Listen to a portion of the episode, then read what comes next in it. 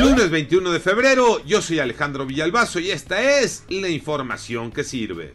La delincuencia ahoga el puerto de Acapulco. El fin de semana quemaron locales en el mercado más importante y hoy empezamos con un motín en el penal de las Cruces. Adriana Covarrubias en Acapulco. Ahora ha llegado al mercado central, donde más de 60 puestos semifijos fueron quemados, pero las autoridades dicen que la seguridad está garantizada. Y es que hoy inicia el abierto mexicano de tenis.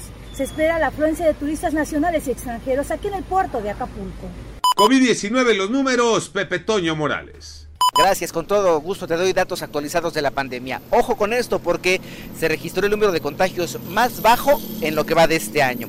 La Secretaría de Salud informó que hubo 5.714 nuevos contagios en 24 horas. Eso significa que la cifra total alcanzó 5.413.425 personas infectadas. Ahora bien, en cuanto al número de decesos, 163 personas más. La cifra total de decesos llegó entonces a 315.688 casos. Y ojo con esto porque también a partir de este lunes y durante 15 días, 16 entidades estarán en semáforo amarillo, otras 16 en semáforo verde y no habrá entidades en rojo y tampoco en color naranja. Pero la pandemia no ha terminado, hay que seguir cuidándonos. Resultados de la fecha 6, Tocayo Cervantes.